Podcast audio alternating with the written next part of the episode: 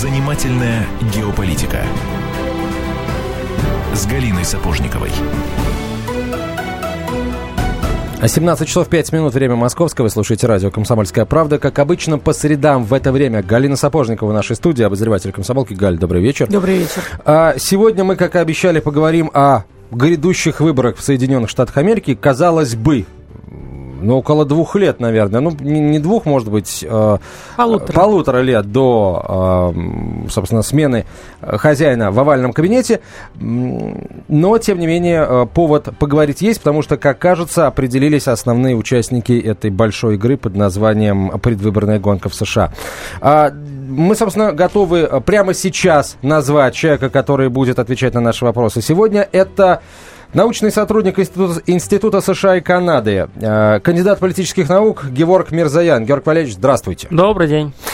А, ну что, давайте начнем с м, ну, самой последней, по-моему, у нас в, в череде новостей оттуда на тему выборов грядущих. Это заявление Хиллари Клинтон. Она официально объявила о том, что она готова, готова так сказать, э, стать новым американским э, президен- президентом. Уже известно о том, что Джеб Буш э, претендует на эту должность. Давайте сразу скажем, кто это. Это младший сын Буша старшего, и теперь получается младший брат Буша теперь среднего.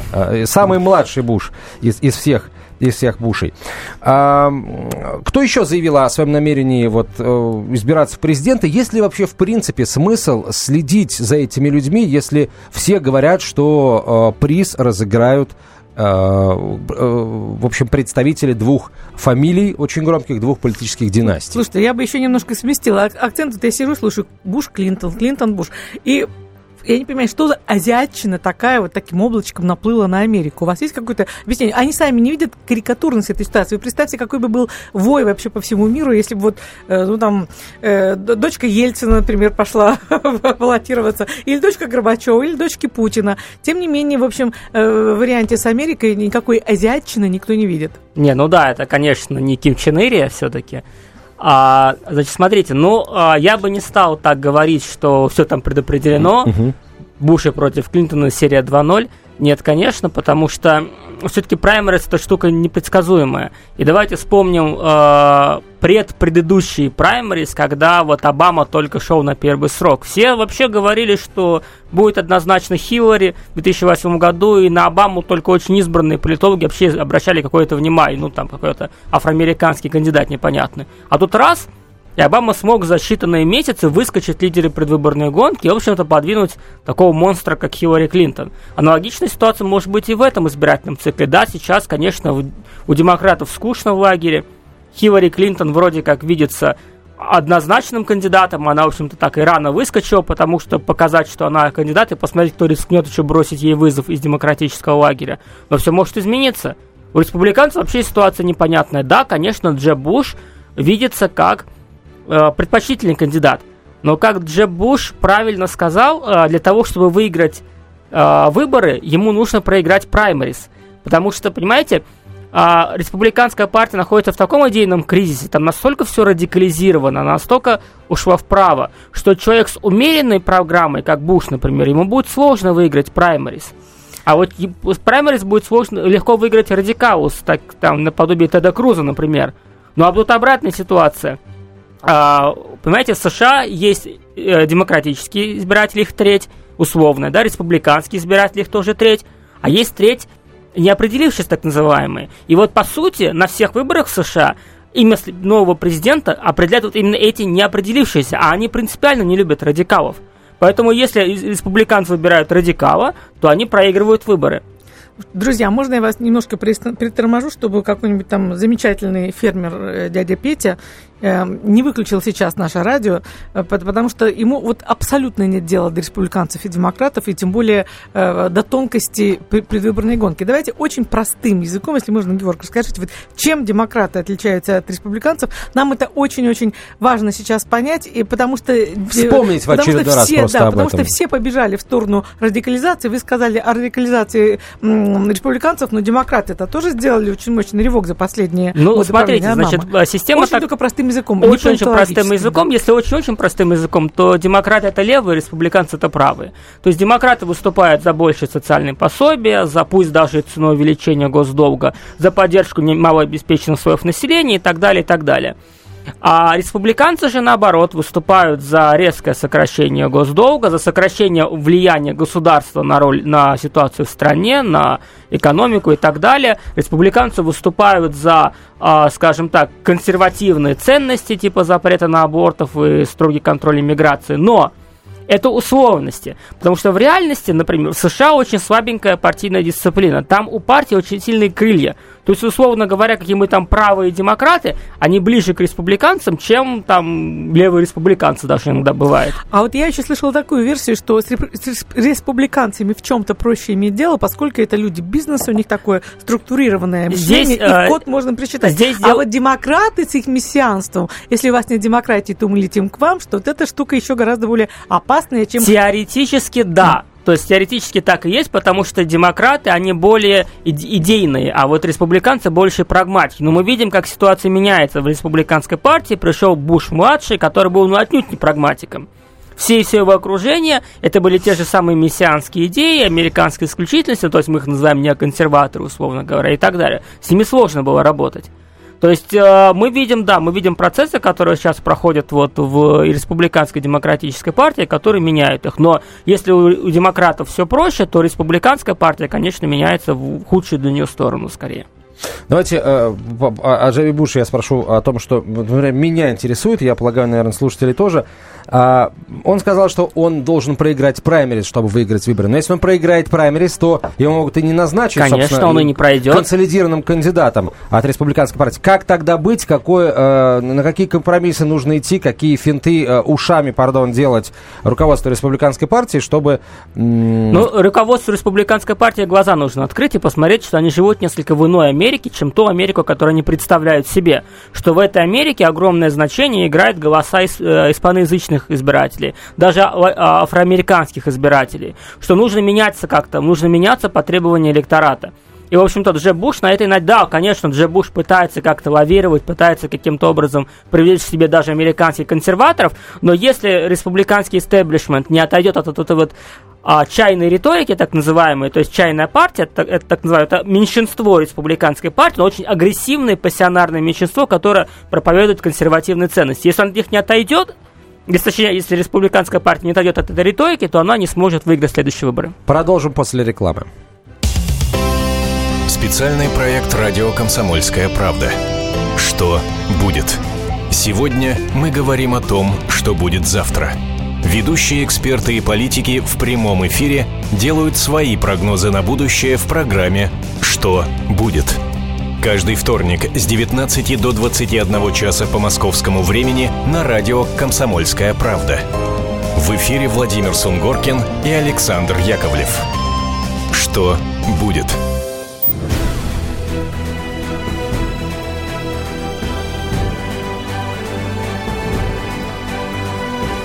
Занимательная геополитика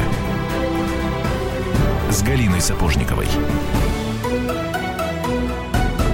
Итак, друзья, мы продолжаем. В Москве 17.17. И у нас с Антоном Челышевым в гостях замечательный совершенно Ге- Георг Мирзаян. Это м, кандидат политических наук и научный сотрудник Института США и Канады. И говорим мы, как вы уже э, слышали в первой части и догадались, говорим мы о предстоящих выборах США.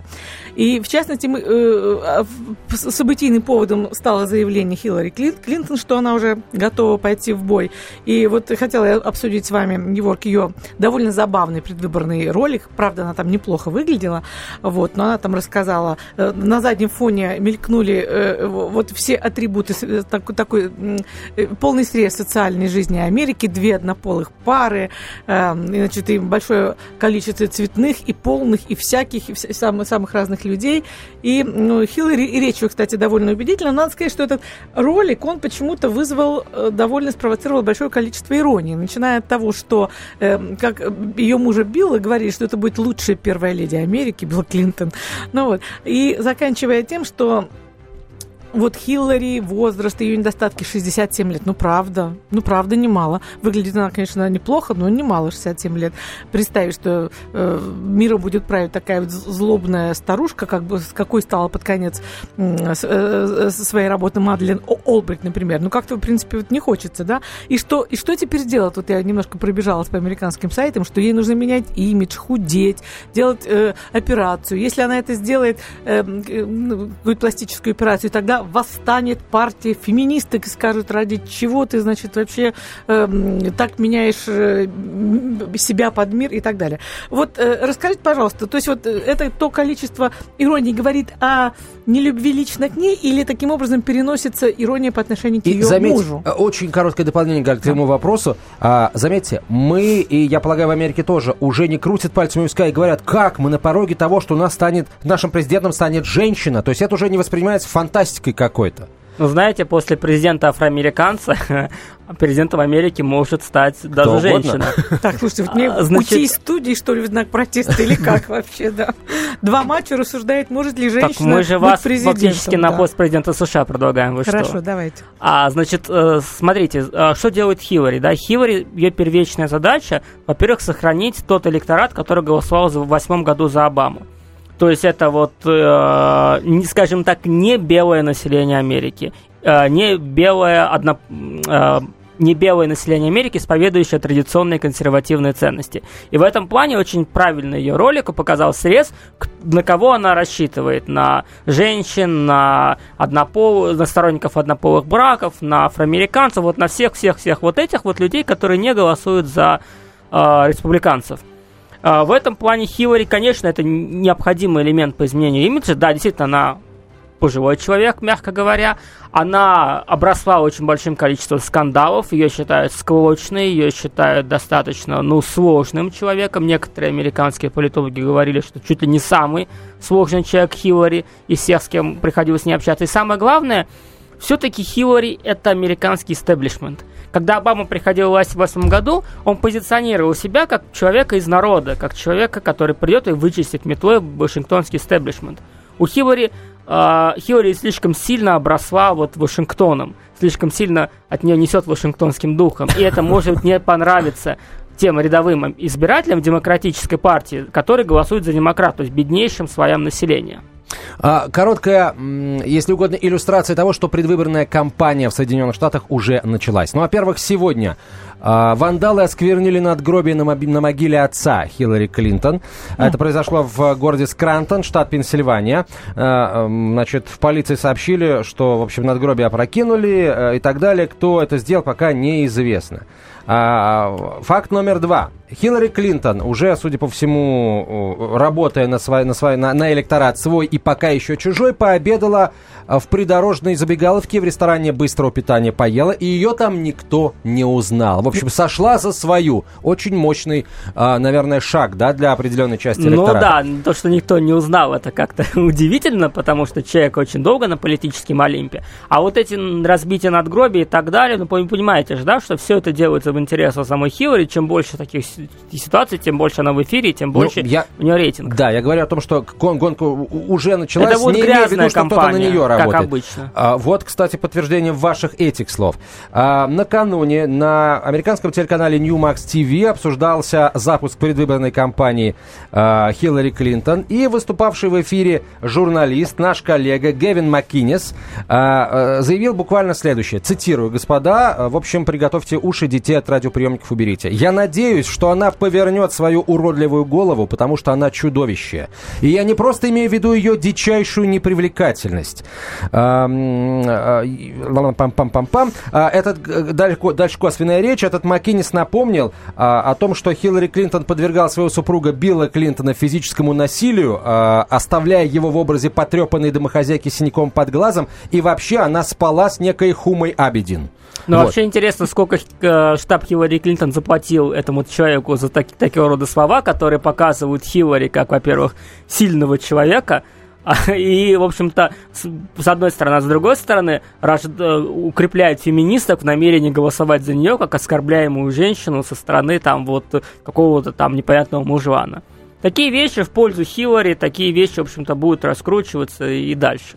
А, ну, я, конечно, как мужчина не согласен с тем, что она чудовище. Никакое она не чудовище, очень хорошо выглядящая ну, дама. Для да. своего возраста, безусловно. Вот, а, значит, 2,5 миллиарда долларов, а, в общем, штаб Хиллари Клинтон с, э, рассчитывает собрать за, на эту кампанию. 2,5 Она, она у нее очень сильные, во-первых, связи, еще, во-первых, со стороны ее мужа. И сама она набрала достаточно много э, хороших знакомств. Плюс поймите, что Хиллари Клинтон воспринимается как фаворит. А, за, а, в общем, к фавориту обычно очередь тянется людей, которые готовы дать ей денежку.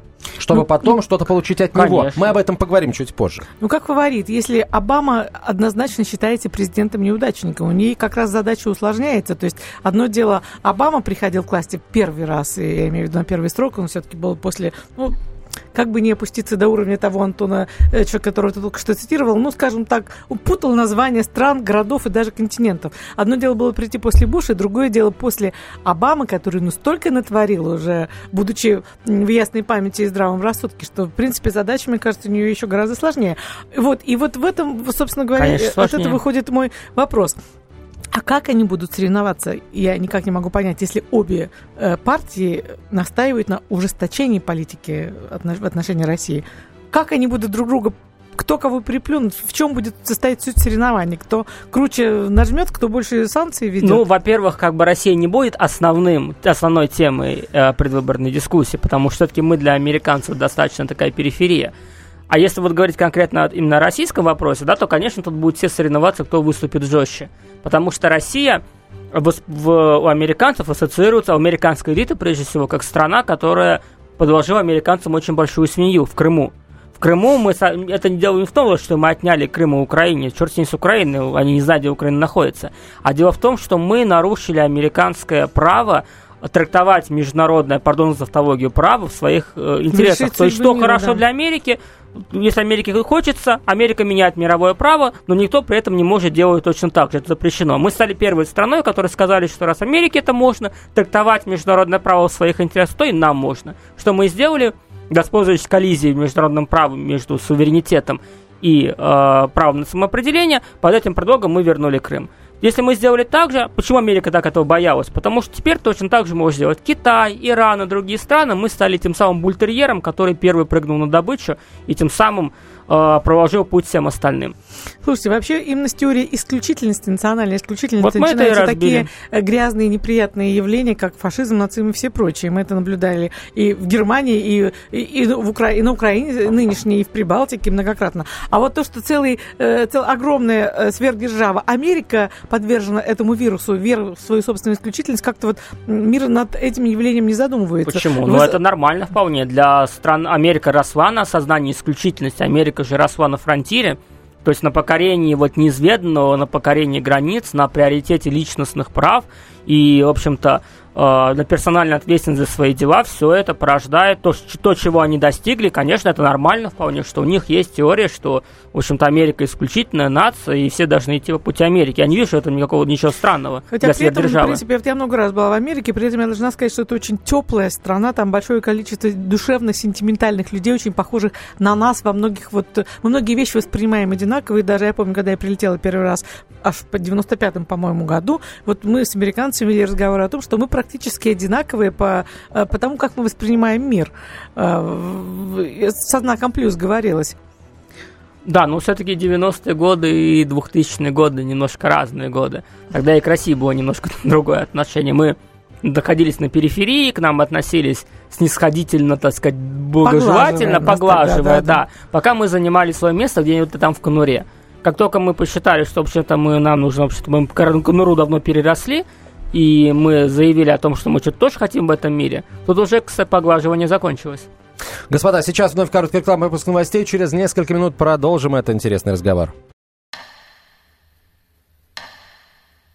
1418 дней и ночей, 2600 километров по дорогам войны, 7 миллионов героев, награжденных орденами и медалями, 26 миллионов погибших и вечная память.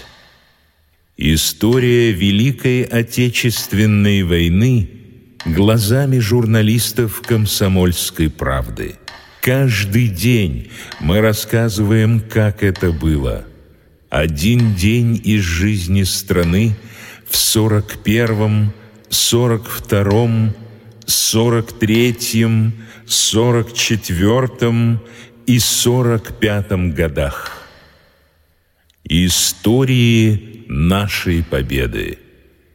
С 22 июня по 9 мая на радио «Комсомольская правда».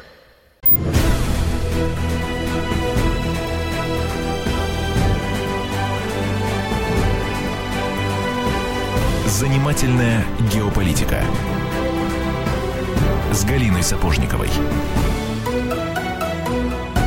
17.32 мы продолжаем. Галина Сапожникова, Антон Челышев и Геворг Мирзаян, э, старший научный сотрудник Института США и Канады, э, кандидат политических наук.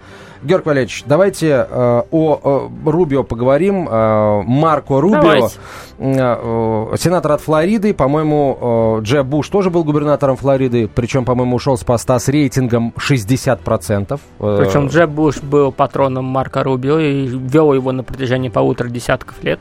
То есть тоже можно сказать такая вот такой подставной товарищ, да? Может ну, не быть... то, что подставной. В общем-то, Марко Рубио какое-то время, насколько я помню, и говорил, что не будет как бы вставлять палки колеса своему благодетелю. Ага. Но то, что они сейчас пошли на выборы, это еще одна интрига республиканской партии, как политический сын будет разбираться на дебатах с политическим отцом. Тогда давай, давайте представим, что Марко Рубио вот на, на, настроен серьезно, появились люди, э, мощные деньги серьезные, которые за ним стоят. Рубио э, не скрывает, что намерен а, а, обратиться за помощью к латиноамериканскому угу.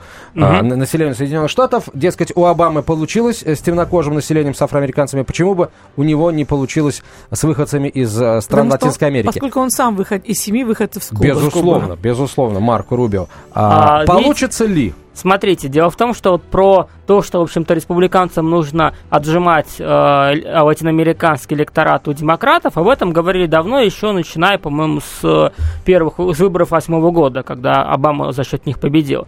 И вот и так и тогда и шла речь, что лучше бы нам выставить какого-нибудь латиноамериканского кандидата. И в этом плане Марко Рубио действительно, э, действительно хороший кандидат. Марко Рубио а, как вы правильно сказали, выходит с Кубы. Более того, Марко Рубио, в чем его плюс, он а, не настолько сильно ассоциируется с республиканской позицией по иммиграционной реформе, потому что, как вы знаете, республиканцы резко против легализации э, незаконных мигрантов из Латинской Америки, которые находятся сейчас в США, того, что предлагает Обама, в общем-то, такой хитрый ход демократов, чтобы изменить полностью электоральную карту США. Вот, Марко Рубио под это не ассоциируется, поскольку Марко Рубио был составителем так называемой банды восьми, которая э, занималась разработкой какого-то умеренного плана иммиграционной реформы. У них это не очень получилось, но тем не менее. Поэтому Марко Рубио, в принципе, человек, которого поддерживают латиноамериканские избиратели. Но опять же, понимаете, эта позиция Марко Рубио отталкивает от него традиционный республиканский электорат.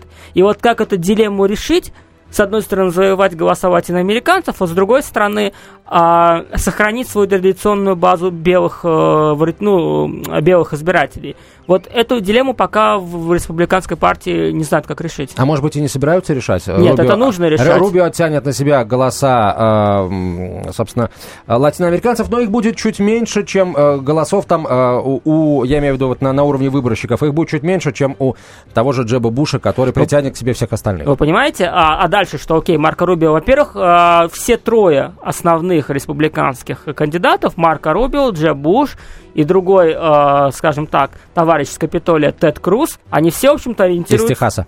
А, они все ориентируются на а, нет, Тед, Тед Круз, простите, с Флориды, насколько я помню, тоже. Тоже? А, да, Сейчас они, уточню. они ориентируются на голоса испаноязычных. То есть Тед Круз выходит тоже с Кубы, а Марко Рубио выходит с Кубы, а Джеб Буш, он губернатор Флориды. Ну, то есть все трое ориентируются на, на флоридских товарищей. Сенатора Техаса он так просто. Ну, ну может быть, он выходит его, из Флориды, я да, объясню, да. его отец, простите, да, вы правы, его отец прибыл э, в Техас, в общем-то, студентом с Кубы там как, как со 100 долларами в Все кармане, что кубинские ли. иммигранты Да, причаливают да. во Флориде. Ну, а, а папа его пошел в Техас, в общем-то, работал посудомойщиком в Техасе, а потом вы- вырос до человека с высшим образованием там же. То есть такой Марк э, Круз гордится успехом папы в этом плане очень хорошо и показывает это как вот пример для остальных. Поэтому, в принципе, да, они будут ориентироваться на латиноамериканский электорат, но, повторюсь, опять же, здесь важно пройти республиканский, общий республиканский праймерис. А, республиканцы рассчитывают на а, латиноамериканский электорат, а тем временем демократическая администрация Барака Обамы а, вывела отношения Вашингтона и Гаваны на небывалый несколько десятилетий уровень. Ну да, там интрига э, такая очень, очень, очень существенная. Там тоже, да. понимаете, очень сложные отношения а, кубинской общины, прежде всего той же Флориды, к всем этим обам- обамовским делам. Потому что а, кубинская община разделилась. Если старые люди, пожилые люди, они резко против нормализации отношений с Кастро, Кастро для них дьявол, которых пап, мам выгнал с Кубы, то что там э, кубинская молодежь, которая живет во Флориде, она более толерантна к, к этому роду вещам, и как бы республиканским кандидатам тоже придется играть на этом поле, поскольку все они выступают против нормализации отношений с Кубой на нынешнем ее этапе. Более того, Марко Рубио имеет реальные шансы реальные возможности в, э, на Капитолии заблокировать вообще процесс э, отношений с Кубой, потому что он будет возглавлять департамент, насколько я понимаю, вот по, э, как это называется, как он называется-то, в общем, он, он от Марка Рубио будет зависеть, кто будет и будет ли вообще назначен американский посол на Кубе. Вот как. Хорошо, давай, давайте тогда э, вот какую сторону вопроса э, рассмотрим. Кому будет сложнее преодолеть э, вот этот вот шлейф связи? Джебу Бушу, которого хочешь не хочешь будут ассоциировать с его э, отцом и в особенности с его старшим братом, который с чудовищным антирейтингом покинул э, овальный кабинет э, Бушем, теперь уже средним. Или Хиллари Клинтон, э, которая, с одной стороны, была в администрации Обамы не последним человеком. Правда, она уже два года не в администрации Обамы, тем не менее, никто этого не забыл. Плюс э, все помнят, естественно, э, не очень хорошую семейную историю э, Хиллари и Билла. Рано или поздно кто-то скажет, господа, но если она за, за собственным мужем не смогла уследить, где гарантия, что она уследит, например, за, за своими министрами или, например, за кем-то из э, мировых лидеров? Ну, смотрите, значит, по поводу Джеба Буша, у него уже был прецедент, когда он что-то сказал хорошее по поводу своего брата, что он им гордится и так далее, и так далее. Возник очень большой шквал по Америке, его ре- рейтинг резко скакнул вниз, и после этого, в общем-то, Джеб Буш о своем брате не упоминал. И это Молчит. Молчит, да. И это, в общем-то, аукнется, конечно, я не думаю, не столько на праймерис, сколько, наверное, на общих выборах, потому что все-таки, все-таки Джордж Буш это наследие всей республиканской партии. На праймерис об этом вот как-то глупо говорить другим республиканцам, которые тоже были как-то завязаны на Буша, теперь уже средним. Но а, демократы, безусловно, припомнят. Что касается Хиллари, да, здесь, наверное, тоже ей будет как-то, ей будут это припоминать, но, понимаете, это припоминать тоже немножко некорректно а, вот такого рода вещи. Я думаю, что на дебатах это не будет говориться, но в публичном пространстве, да, но на дебатах нет. Ну, будет А на дебатах, на дебатах будет помниться как раз Обама и ее участие в обамовской внешней политике. А, но здесь есть тоже несколько моментов тонких. Понимаете, что а, последнее время вот обамовская политика вот оказалась успешной внешне, да, Куба, Иран и все такое, если, если, конечно, иранская сделка не сорвется и там не будет никаких скандалов. А во-вторых, в общем-то, Хиллари-то, как вы правильно сказали, имела отношение только к первой части обамовской внешней политики, и то она имела ее опосредованное, потому что... Почему? Была же госсекретарем. Она была госсекретарем, но поскольку Барак Обама прекрасно был осведомлен о взглядах Хиллари слишком радикальных, она все-таки ориентировалась больше на правых демократов, которые интервенционалисты и так далее. Почти республиканцы, скажем Да, так. и они не разделяли, в общем-то, планов Обамы выпить, выпить чашку кофе с Ким Чен Иром. Вот. А он ее в качестве сделки назначил, э, чтобы она не вставала ему па- па- палки в колеса на выборах, назначил госсекретарем, как и обещал, да, но при этом он ее как красными флажками окружил. То есть, во-первых, значительная часть э, обязанностей по американской внешней политике была возложена на вице-президента, опытнейшего вице-президента, а во-вторых, Обама в самых ключевых э, точках мира, на Ближнем Востоке, в Афганистане, назначил своих спецпредставителей, которые у Газдепа функцию американской дипломатии в этом регионе немножко отжали. И поэтому, в общем-то, э, Хиллари Клинтон была номинальным госсекретарем, ее влияние на американскую дипломатию ну, не стоит, наверное, переоценивать. Конечно, такие вещи не будут говориться на праймерис, потому что покажут Хиллари как слабого кандидата, слабого президента. Она же гордится своим опытом во внешней политике, там 120 с лишним стран налетала.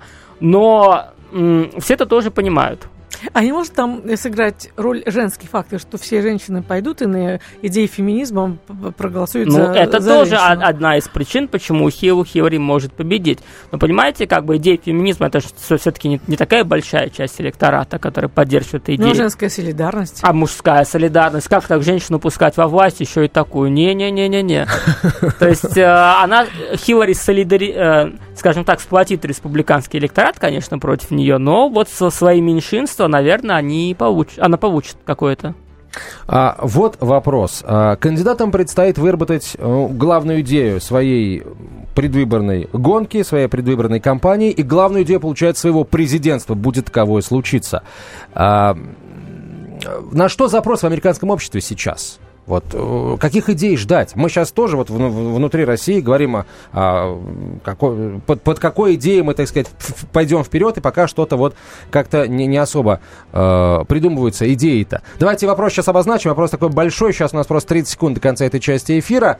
Поэтому ответ э, ваш э, на этот и Следующие вопросы, они у нас, безусловно, остались уже после э, короткой рекламы и выпуска новостей. Напомню, что в нашей студии Геворг Мирзаян, научный сотрудник Института США и Канады, кандидат политических наук, и Галина Сапожникова, обозреватель «Комсомольской правды», я Антон Челышев. Оставайтесь с нами, мы продолжим через несколько минут после короткой рекламы и выпуска новостей.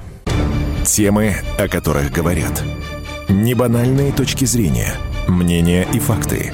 А еще хорошая провокация. Губин Live. Каждый вторник, четверг и пятницу после шести вечера по московскому времени на радио «Комсомольская правда».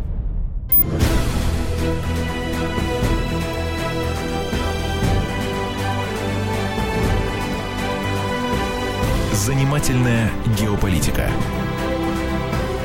с Галиной Сапожниковой. Итак, друзья, последняя часть нашей программы. И мы вместе с Антоном Челыш- Челышевым нашим гостем, научным сотрудником Института США и Канады Геворгом Мирзаяном обсуждаем предстоящие выборы в Америке. И вот остановились мы на таком вопросе. Чем же все-таки две эти партии, два соперника будут завлекать своих, своих избирателей? Какие идеи, э, кроме радикализации отношений с Россией, станут, э, кинут они своим избирателям, чтобы э, сделать программы более привлекательными? Ну, конечно, прежде всего это будет экономика, социальная сфера. Американцы, в принципе, традиционно уделяют этому огромное внимание, даже несмотря на, там, на все внешнеполитические пертурбации. Просто, понимаете, дело в том, что в этих выборах-то как раз, наверное, все-таки внешняя политика будет играть большое значение, потому что Хиллари будет на этом строить. Она же госсекретарь была. Повторюсь, не все знают, каким она реально госсекретарем была, что просто грело место, ну, во многом. Но, тем не менее, она будет на этом делать упор, и республиканцы, с другой стороны, республиканцы будут ловить именно а, ошибки Обамы во внешней политике, или то, что они считают ошибками, проявление слабости и так далее. Россия, Куба, Иран, все это дело всплывет. А вот давайте поиграем в такой вот конструктор и попробуем представить. А, а- а вас, Георг, попросим побыть в роли Кассандры или Кассандра и попробуем такие кубики вот пометать. Кассандрам не надо, он при Александре очень плохо кончил. мы, не кончим никогда, а если закончим, то хорошо. То что будет с миром в случае прихода первых и вторых? Э, каково будет Россия, каково будет Украине? Что Латинская Америка, что Куба? То есть нам всем прижиматься или наоборот исправлять крылья? Ну, а, интересный вопрос, а, скажем так. Ну, например, республиканцы уже написали а, письмо счастья в Иран, где сказали, что та сделка, которую сейчас заключат Обама и э, иранцы, они, эта сделка будет существовать только до ухода Обамы. Что если республиканский кандидат придет к власти, он эту сделку без, благополучно порвет и будет, в общем-то, решать иранский ядерный вопрос другими способами. Сложно, насколько это, сложно понять, насколько это будет реализовано, но это возможно теоретически. А если придут к Хиллари Клинтон, то, конечно, наверное, Америку ждет чуть-чуть более активная внешняя политика, потому что Хиллари Клинтон, повторюсь, она близка к интервенционалистам. Но говорить о каком-то резкой радикализации американской внешней политики нельзя, потому что американцы тоже несколько устали вот от они еще, во-первых, не до конца отошли от Буша и от бушевской внешней политики. Во-вторых, все-таки э, слишком уж турбулентный мир, и все больше и больше американцев говорит, что лучше уж как-то нам заниматься нашими внутренними делами. Отчасти этим, например, об, обуславливается популярность другого республиканского кандидата господина Пола, э, который как раз и выступает с точки зрения и интер, э, прошу прощения, изоляционизма, но э, вот этот товарищ точно праймерис не пройдет. Ну, а почему? Расскажите, Рэнд Пол, вообще что да. за личность такая, откуда он? А, он сын другого а, интервен... а, изоляциониста Рона Пола. Они выступают за то, что Америка, в общем-то, должна заниматься а, своими внутренними делами. Америка должна прекратить вмешиваться в американские конфликты по всему миру. Здесь он, кстати, ближен, близок вот именно к радикальной чайной партии, которая тоже говорит, тоже, говорит аналогичные вещи.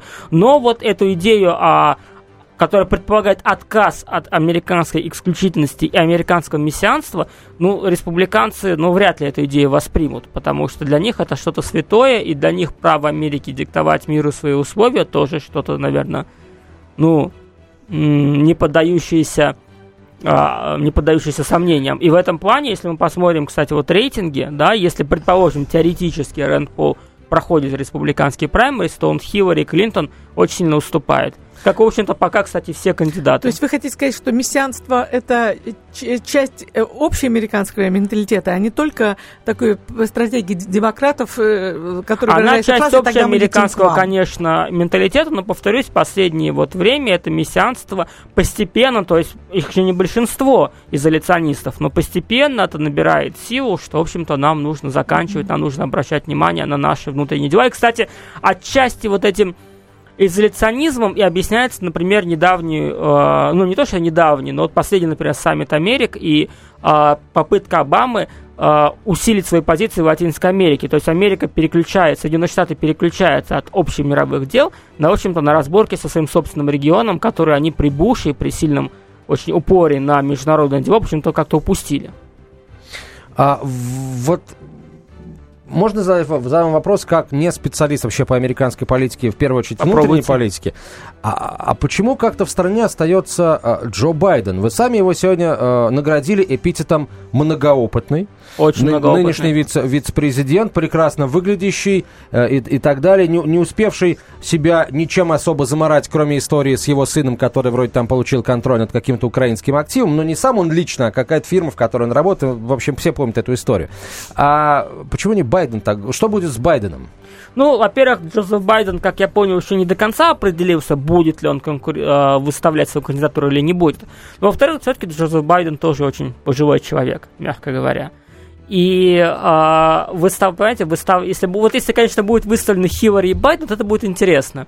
Но пока Джозеф Байден свои президентские амбиции он э, не озвучил. И может быть, может быть, теоретически, то, что было выставлено Хиллари, показывает, что, в общем-то, Байден готов ей уступить. А, давайте поговорим, может быть, даже не о России, потому что понятно, что мы останемся геополитическими э, э соперниками. А, мы, э, наверное, новой перезагрузки в любом случае ожидать не стоит, при том или ином там раскладе при победе республиканца или демократа. А вот что будет с Украиной? А, я знаю, что республиканцы громче всех сейчас в Конгрессе кричат о необходимости уже начать, наконец, поставки Украине летального оружия. Демократы, насколько я понимаю, не готовы это делать. Вот что будет с Украиной, со страной, которая которая сейчас вот в таком полуразрушенном состоянии находится? Ну, понимаете, вне зависимости от того, придет к власти республиканцы или демократы, с Украиной будет очень плохо, если будет Украина, конечно. А что касательно вот этих поставок оружия, о которых вы говорите, понимаете, у Обамы есть очень четкая позиция по Украине, и у американской администрации очень четкая позиция по Украине, она, в общем-то, вполне логичная, да? Американцы достигли двух своих ключевых целей в украинском вопросе, им нет смысла эскалировать ситуацию дальше. То есть первая цель была наказать Россию за Крым. Я объяснил уже, почему Крым это был страшный удар по Америке, и нужно было либо отнять Крым назад у России, чтобы нивелировать этот прецедент, либо жестко ее наказать за это, чтобы там китайцам, иранцам неповадно было. И вот эти санкции, заявление Обамы, что российская экономика в руинах, это и было тем самым наказанием. Все, mission accomplished. Вторая задача была вбить клин в отношениях между Россией и Евросоюзом, чтобы ЕС даже и не думал опираться Россию, опираться на Россию и требовать у Америки большего равноправия в трансатлантических отношениях. Тоже достигнуто. Мы, да, этот, мы эти проблемы с Европой будем разгребать десятилетиями, которые сейчас создались из-за Украины. И вот сейчас эскалировать ситуацию до э, серьезного конфликта с Путиным начинать холодную войну, а поставки летального оружия официально и будут означать эскалацию, потому что Путин вынужден будет отвечать, и так далее, и так далее, и так далее. Америка, Америке тоже не нужно. Америка не хочет холодной войны с Россией, не потому что боится ее проиграть, она ее, скорее всего, выиграет.